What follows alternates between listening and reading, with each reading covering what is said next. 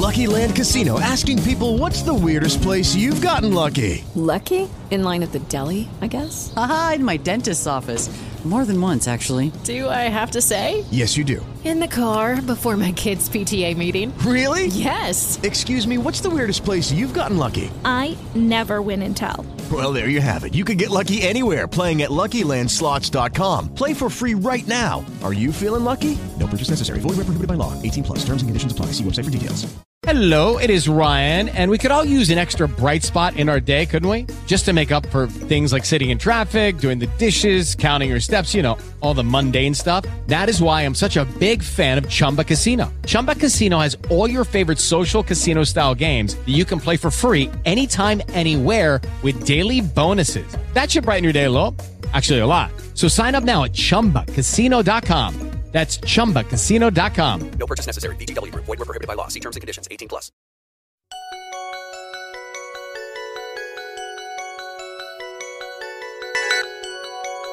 Amparo concedido contra juicio oral tardío. Bueno, pues en esta ocasión lo que se va a analizar es una resolución de amparo que está siendo compartida en redes sociales, en específico es el amparo 1418 del 2019, resuelto por el juez primero de distrito en el estado de Sonora.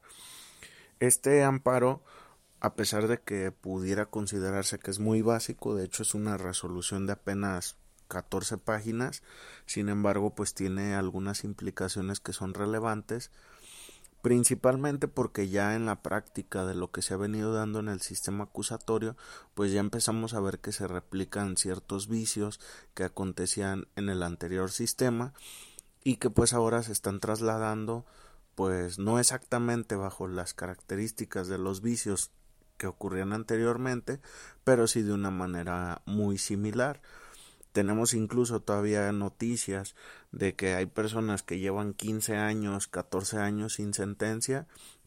Y bueno, pues en el sistema acusatorio que tentativamente los procesos deberían de durar un año, pues ahora ya estamos excediendo la línea de los dos años que, que nos permite supuestamente la constitución y pues próximamente yo creo que llegaremos a romper otras barreras que, que ya ni la constitución lo, las prevé como la barrera de los tres años, la barrera de los cuatro años y quizás en un futuro la barrera de los diez años. Pero bueno, pues es momento de ir corrigiendo estas malas prácticas y creo que esta resolución pues es un ejemplo para que pues en la práctica los operadores cuando ocurran este tipo de, de atropellos o posibles atropellos que se van a consolidar, pues que haya un mecanismo de defensa que se aplique eficazmente para que esto no acontezca o que habiendo acontecido pues que haya alguna noticia por parte de la autoridad, algún pronunciamiento que pueda permitir incluso el que no se vuelva a repetir este tipo de conductas. Bueno, en esencia, ¿en qué consiste?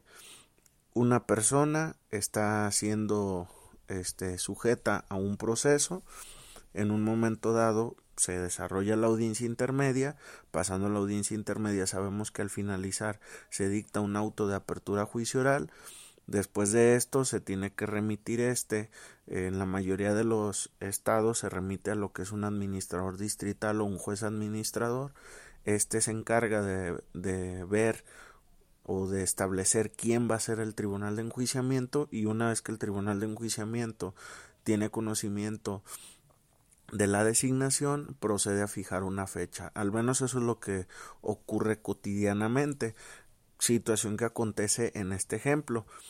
Y después de esto lo que ocurre es que siendo el mes de octubre del 2019 pues al juez le pareció como que su agenda no le permitía una fecha cercana y fija una fecha hasta el mes de febrero, lo cual pues notoriamente va en contra de lo que establece el artículo en este caso 349 del Código Nacional de Procedimientos Penales, aspecto que incluso pues fue materia de lo que se analizó y resolvió dentro de esta resolución.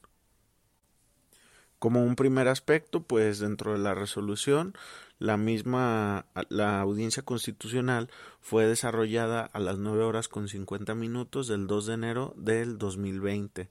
Como lo señalaba, fue por el juez primero de distrito en el estado de Sonora y pues bueno, procedió, se procedió a desahogar en los términos respectivos. Creo que no amerita una explicación exhaustiva de en qué consiste esos aspectos o esos requisitos de la resolución, por lo cual, este, pues, aquí lo que convendría es explicar un poco los antecedentes, ya con los datos que señala la resolución. Bajo esta dinámica, dentro de la serie de antecedentes que se señala dentro de la resolución, diré algunos de ellos. El 3 de octubre del 2018, el juez de oralidad penal del Distrito 1 del Poder Judicial en el Estado de Sonora libró una orden de aprehensión en contra del quejoso por su posible participación en la ejecución del hecho que la ley señala como delito, en este caso de feminicidio en grave tentativa. El 8 de octubre de ese mismo año dictó un auto de vinculación a proceso eh, por su probable participación eh, bajo la clasificación jurídica que se describe el 5 de marzo, pero ya el 2019, en cumplimiento de una ejecutoria de un amparo, se repuso el procedimiento, quedando sin efectos el auto de vinculación del 8 de octubre del 2018, así como la resolución de medidas cautelares del 2 de octubre del mismo año, y se procedió a celebrar nuevamente la audiencia inicial de formulación de imputación, en donde se cumplieron algunas formalidades que al parecer no habían sido cumplidas dentro de esa primera audiencia desahogada. Ya el 7 de marzo del 2019 se dictó un auto de vinculación a proceso bajo una clasificación jurídica idéntica. El 10 de julio del 2019 se declaró cerrada la investigación el 20 de agosto del 2019 se fijó fecha y hora para la audiencia intermedia. El 26 de septiembre del 2019 se dictó el auto de apertura juicio oral. El 8 de octubre del 2019 se fijó fecha para la celebración de la audiencia de debate de juicio oral. Y el, en, posteriormente a ese acto el quejoso interpuso un recurso de revocación, mismo que en acuerdo del 16 de octubre del 2019 se resolvió dicho recurso, eh, señalando que se confirmaba la resolución que se había dictado. ¿Qué fecha se había fijado? Bueno, pues como lo señalaba en ese acuerdo del 8 de octubre del 2019, fija una fecha para el 25 de febrero del 2020. Es decir, si contamos por lo menos lo que son los meses completos, en este caso noviembre, diciembre y enero, estamos hablando de tres meses.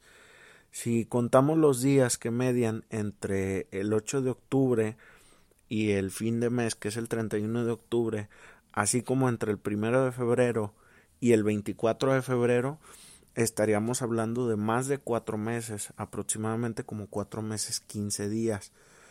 Sin embargo, pues aquí lo que resulta relevante es que pues la ley no da una carta abierta al órgano jurisdiccional para decidir este sin, sin ninguna complicación o sin ningún parámetro, sin ninguna directriz, cuándo es que se debe de desahogar la audiencia de juicio oral.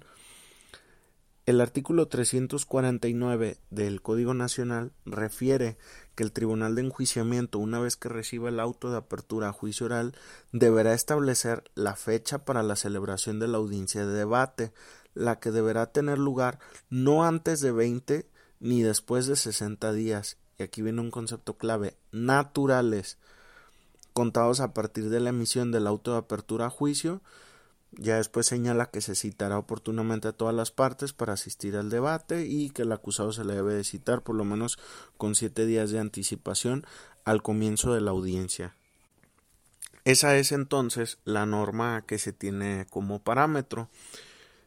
Siendo así, pues como es previsible en el estudio de fondo, el órgano jurisdiccional pues efectivamente considera que sí es este fundado el concepto de violación que se habría planteado por parte del quejoso, relativo a que dicha resolución, en este caso la de la que se dio al, al recurso de revocación, que dicha resolución pues era violatoria de lo que establece el artículo 17 constitucional, porque no interpreta el contenido de dicho precepto a la luz de sus propias implicaciones y en relación al artículo 349 del Código Nacional y este pues aplicándolo dentro de la situación concreta que en este caso es que el órgano jurisdiccional decía aludiendo a que tenía carga laboral decía que tenía que fijar la fecha hasta el mes de febrero pero excediendo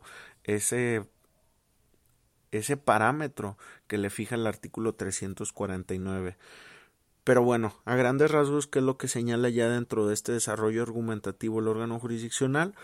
Pues bueno, dice que el concepto es fundado, efectivamente el juez responsable en la resolución, donde confirmó el auto previo, en donde fijó la fecha, esta supera lo indicado por el artículo este 349 del Código Nacional de Procedimientos Penales. Aquí la versión pública como que tiene un error porque cita el 249, pero no es ese artículo porque más adelante sí señala el artículo correcto y bueno, señala que viola los derechos que reconoce el precepto constitucional aludido, cita lo que es el contenido de la resolución, donde el órgano jurisdiccional trata de justificarse en por qué va a fijar una fecha este, muy lejana, incluso hasta cita una resolución que creo nada tiene que ver, porque casi casi le dice al quejoso que ni se vaya al amparo porque hay un criterio de la segunda sala de la Suprema Corte donde seguramente se lo iban a desechar, cosa que no ocurrió. Aquí sí se aplicó adecuadamente el derecho de acceso a la justicia. Y bueno, continúa dentro del desarrollo y este cita lo que es un criterio muy relevante también de la segunda sala de la Suprema Corte, en este caso la jurisprudencia 2A diagonal J 192 del 2007, que es una Jurisprudencia con rubro acceso a la impartición de justicia. El artículo 17 de la Constitución establece diversos principios que integran la garantía individual relativa a cuya observancia están obligadas las autoridades que realizan actos materialmente jurisdiccionales. ¿Qué es lo que señala? Pues que dentro de estos ejes está la justicia pronta, la justicia completa, la justicia imparcial, la justicia gratuita, destacando la justicia pronta, que se traduce en la obligación de las autoridades encargadas de su impartición de resolver las controversias ante ellas planteadas dentro de los términos que se establezcan en las leyes. Ya aquí lo que hace pues es citar algunos de los aspectos, este, consecuencias necesarias de, de dicha, de dicho derecho, perdón, este, y donde cita algunos eh, ejemplos como el no retrasar injustificadamente el procedimiento y la solución de la controversia señala incluso el órgano jurisdiccional. Tal violación se manifiesta a través de dos vertientes. La primera consiste en que la autoridad no desarrolle el juicio dentro de sus términos y plazos legales, esto es, no lo siga diligentemente sino con dilación o demora. La segunda implica que la autoridad nada provea o deje de hacerlo conducente para la marcha expedita del juicio o la tramitación del procedimiento respectivo. Posterior a esto, y finalmente, pues ya señala el órgano jurisdiccional que se trataba de un plazo mayor a cuatro meses el que mediaba entre el dictado del auto y el inicio de la audiencia con respecto a los 60 días como límite que establece ese artículo 349, concluyendo entonces pues que ese plazo sí, violentaba y señalaba entonces eh, que el que haya una carga de trabajo excesiva no los exime de la obligación que les impone la ley en cuanto a los tiempos fijados para el trámite de las audiencias de juicio oral, finalizando en el apartado de la decisión que se debe de emitir otra resolución atendiendo a los lineamientos antes precisados y realizando las gestiones necesarias a fin de que se lleve a cabo a la mayor brevedad posible la audiencia.